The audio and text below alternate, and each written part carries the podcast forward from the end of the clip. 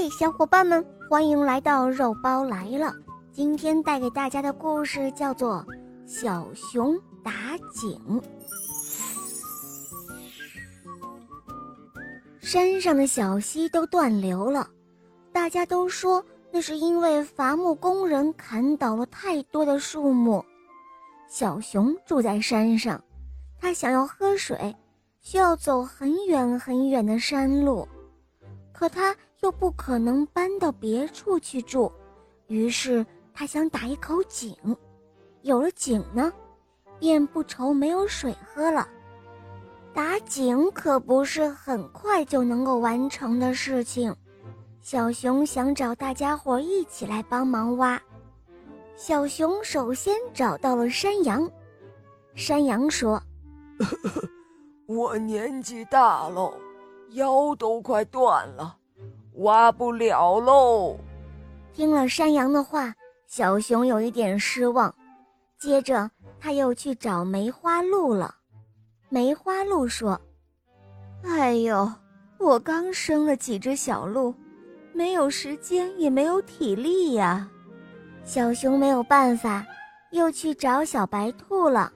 小白兔说：“我天天都到处跑，看见哪里有水便喝上一点，不需要挖井的。”小熊很无奈，他又去找了小鸟，还有穿山甲，还有猕猴等朋友，但是他的这些小伙伴都拒绝了他。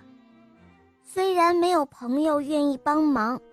小熊仍然不愿意放弃，呃，我一个人挖吧，虽然很慢，但总是有挖好的一天。小熊下定了决心，可是独自挖井当然很辛苦了，但是小熊不怕，他的手在挖土的过程中磨出了很多的血泡，一碰就痛，但是他坚持了下来。血泡破了，变成了厚厚的茧。半年之后，他的井挖成了，小熊终于喝到了甘甜的井水，他欣喜地流下了眼泪。